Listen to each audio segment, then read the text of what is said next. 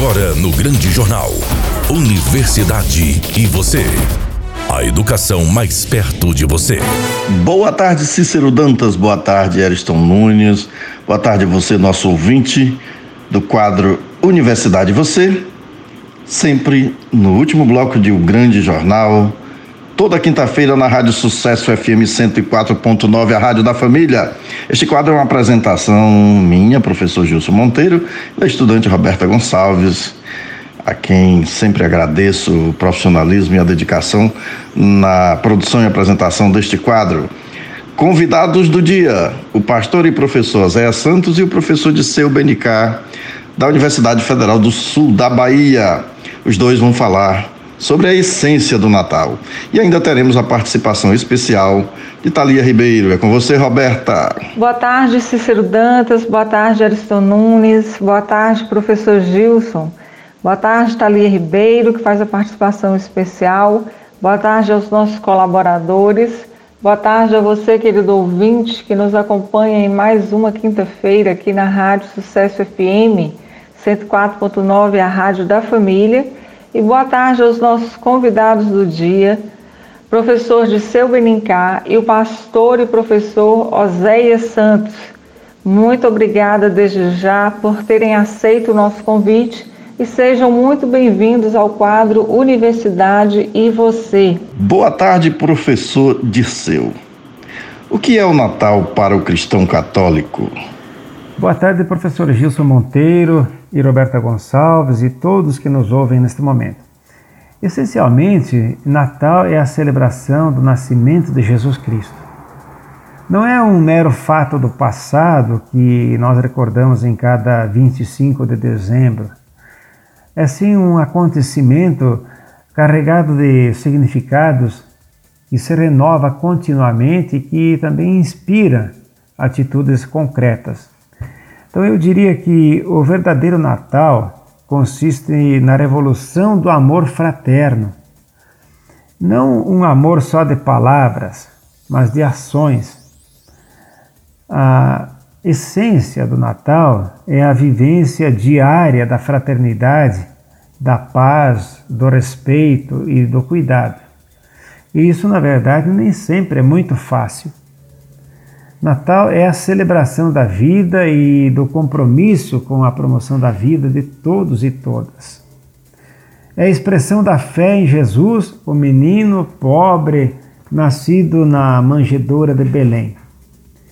E ao nascer em Belém, nome que significa casa do pão, Jesus ele aponta para a necessidade da partilha do pão, da solidariedade e da justiça social.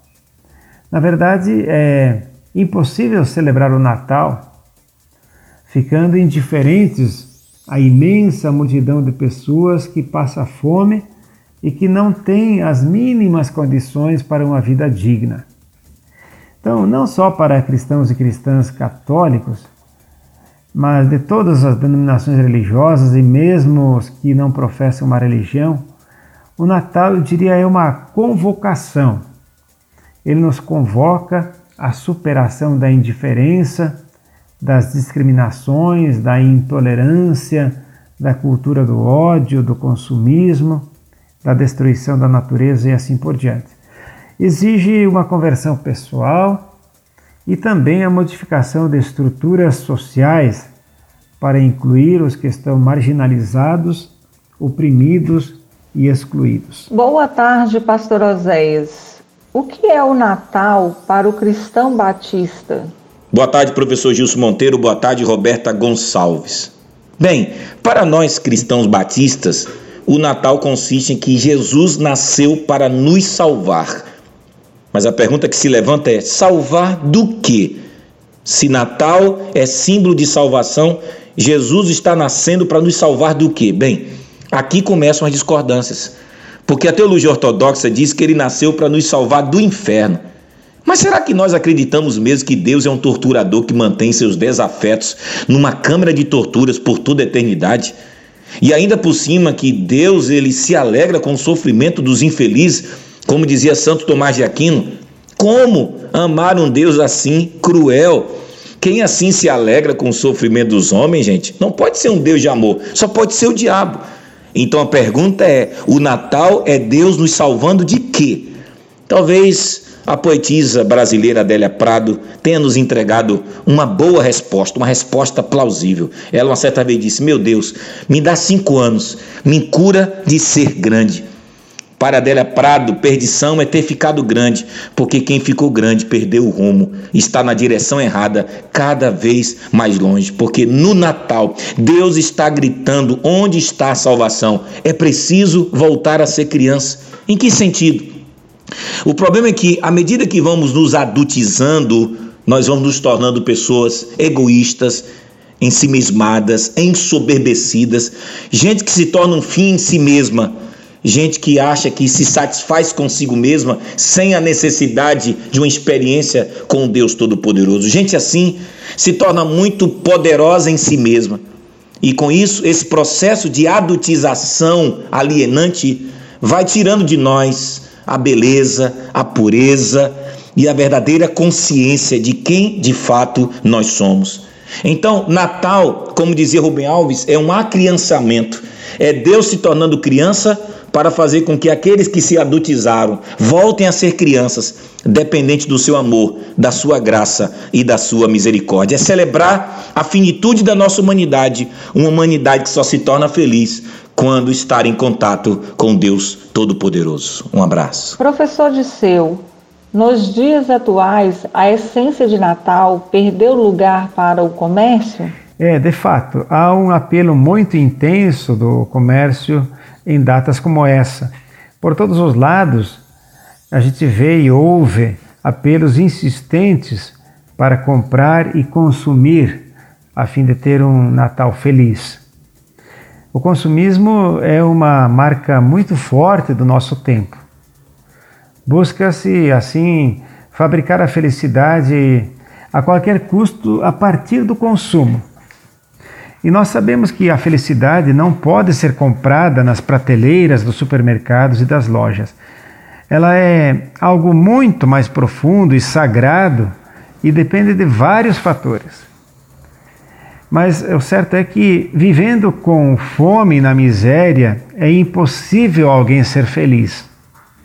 Então, uns precisam diminuir o seu consumo exagerado e muitos precisam ter aumentadas as possibilidades de ao menos poder usufruir do básico para uma vida digna.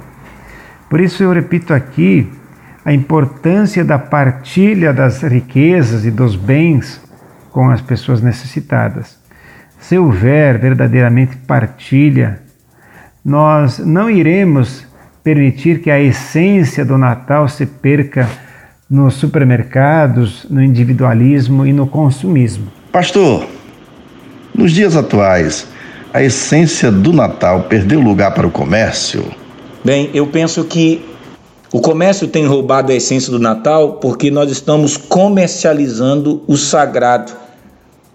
Sabe quando uma certa vez Jesus ele entrou no templo em Jerusalém e ele teve que expulsar as pessoas que estavam vendendo promessas, vendendo o sagrado vendendo milagres, vendendo curas. Nós estamos nesse mundo onde tudo se torna um objeto para obtenção de lucro. Então, quando o Natal, que é símbolo de um Deus que se encarna para demonstrar amor pela humanidade, é substituído simplesmente por uma troca de frívolos e efêmeros presentes, é nessa hora que a sociedade ela vai se perdendo e se afundando mais ainda porque nós estamos em nome das nossas conquistas materiais, em nome da obtenção de lucro, em nome de um capitalismo selvagem, em nome simplesmente da nossa sobrevivência, estamos comercializando o sagrado, comercializando aquilo que dá sustentabilidade e traz sentido profundo para a existência humana. Então é preciso sim refletirmos sobre isso porque comercializar aquilo que é mais sagrado nessa vida é o é o sintoma mais evidente de que a nossa sociedade está se perdendo cada vez mais. Professor Disseu, qual reflexão o senhor gostaria de deixar para as famílias neste Natal? Bom, inicialmente agradeço ao professor Gilson e à estudante Roberta Gonçalves pelo convite e pela possibilidade de realizarmos várias atividades em conjunto durante este ano. Para todas as pessoas que nos ouvem, eh, gostaria de dizer que, para além das cenas e dos cenários que se repetem a cada ano neste período, como ruas iluminadas, vendas multiplicadas, espetáculos exuberantes e assim por diante, está o principal. E o principal cabe no presépio do nosso coração. Que o menino Jesus, o Deus da luz, da vida e da paz, nos inspire a sairmos de nossos isolamentos, de nossos individualismos, de nossas prepotências e arrogâncias que Ele nos ajude também a tirarmos as máscaras do medo, do preconceito, da violência e da falsidade. Que nos motive a sermos mais humanos, mais fraternos e solidários. Que Jesus, nascido em Belém, nos inspire a nos colocarmos no lugar dos outros, a ser presença que conforta, que anima e que constrói e também a sermos pessoas portadoras é, de paz, de reconciliação e de esperança. Vivamos, portanto, com intensidade a essência do Natal para que ele se prolongue por todos os dias do ano. Se nós quisermos que o Natal assuma seu verdadeiro sentido, precisamos voltar a Belém cultivando a humildade e ofertando do nosso pão e do nosso amor a quem tem fome. Desejo um feliz e abençoado Natal a todos e todas e um excelente ano de 2022. Qual reflexão o senhor gostaria de deixar para as famílias neste Natal? A mensagem que eu gostaria de deixar para as famílias no Natal, pelo menos três coisas que para mim são importantes. Primeiro, Vamos celebrar a nossa humanidade, porque se Deus se tornou criança para nos salvar, é porque Ele está dizendo que o melhor caminho da nossa divinização é a nossa encarnação.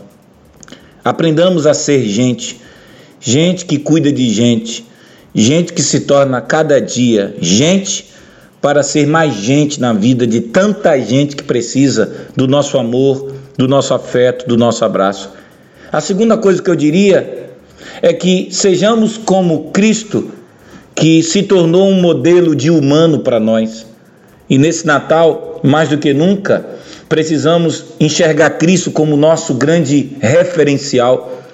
Numa sociedade que tem escolhido tantos mitos e tantos referenciais equivocados de seres humanos, Cristo tem que se tornar para nós esse Deus humanizado, esse Deus próximo, esse Deus afetuoso, esse Deus misericordioso, esse Deus que detesta a violência, esse Deus que acolhe o pobre, o ferido, o machucado, esse Deus que não pratica a discriminação nem é preconceituoso, um Deus que não faz acepção de pessoas. Mas a terceira coisa é aprender com esse Deus humano de que todos nós temos uma missão, porque Jesus não veio a essa terra simplesmente para fazer o que todo mundo faz, achar que a vida é ganhar dinheiro, é obter fama, é conquistar sucesso. Pelo contrário, ele veio em nome de uma missão a missão de ser alguém que pudesse fazer essa humanidade se tornar um mundo melhor. Aprendamos isso com Jesus. São as mensagens que eu deixo para vocês. Obrigado, professor Gils Monteiro. Querida Roberta, obrigado. Feliz Natal para vocês também, para todo mundo. Um abraço. Nosso muito obrigado ao pastor José Santos, ao professor Disseu Benicá, que nos explicaram com clareza é, este tema muito importante, a essência do Natal. Espero contar com os dois juntos novamente ou em separado para tratarmos de assunto de interesse da nossa comunidade.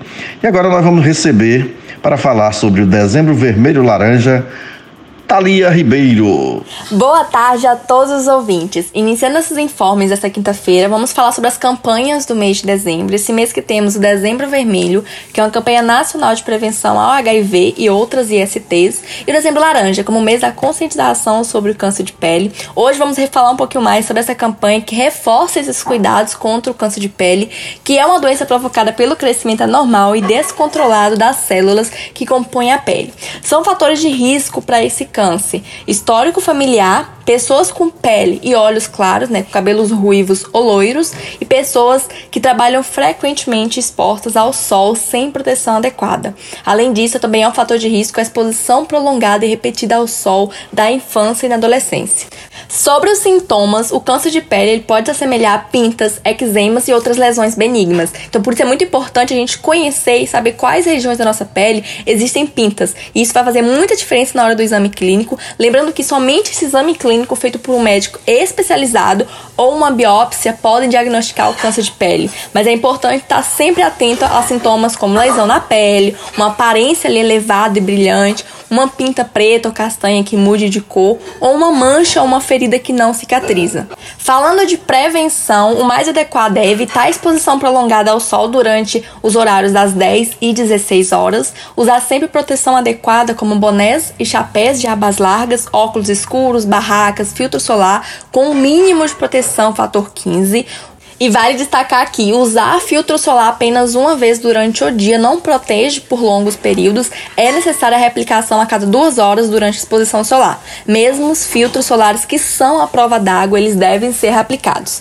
E o cuidado maior vai para as pessoas que trabalham ao ar livre que sempre que possível procure lugares com sombra e evite o máximo trabalhar nos horários mais quentes do dia. E para finalizar, eu destaco aqui que adotar essas medidas simples de proteção, além desses cuidados com o excesso de exposição solar, não exclui a importância do acompanhamento anual e periódico a um dermatologista. Desejo a todos uma ótima tarde e um feliz Natal. Estamos finalizando mais um quadro Universidade Você mas antes gostaria de dizer que a época natalícia nos convida a olhar em volta e agradecer as nossas bênçãos, que a harmonia reine entre nós e que possamos celebrar esta data com as pessoas que mais amamos. Que seja um dia especial para refletirmos sobre o amor de Cristo, um dia para celebrar com a família e principalmente para agradecer mais do que pedir. Que seja um feliz Natal, que seja abençoado, que traga muita alegria para você e para toda a sua família. Beijo no coração de todos e até a próxima quinta-feira, se Deus assim nos permitir. Acabou, que pena, tenho de ir embora. Desejo um feliz Natal a você, Cícero Dantas a Ariston Nunes, a Roberta Gonçalves, a todo ouvinte que nos acompanha sempre às quinta-feiras, quintas-feiras, no último bloco de O Grande Jornal, no nosso quadro Universidade Você. Fique com o nosso Deus. Tchau, Teixeira de Freitas. Tchau, Brasil. Tchau, mundo. Até a próxima quinta-feira. Esta é uma atividade vinculada ao Grupo de Estudos e Pesquisas em Ecossistemas Comunicacionais e as Tecnologias da Inteligência. ECOEM. Você acabou de ouvir O Grande Jornal. Apresentação: Cícero Dantas. Reportagem: Márcio Barney e André Santos. Produção e sonoplastia: Eriston Nunes. Direção-geral: Leco Gomes.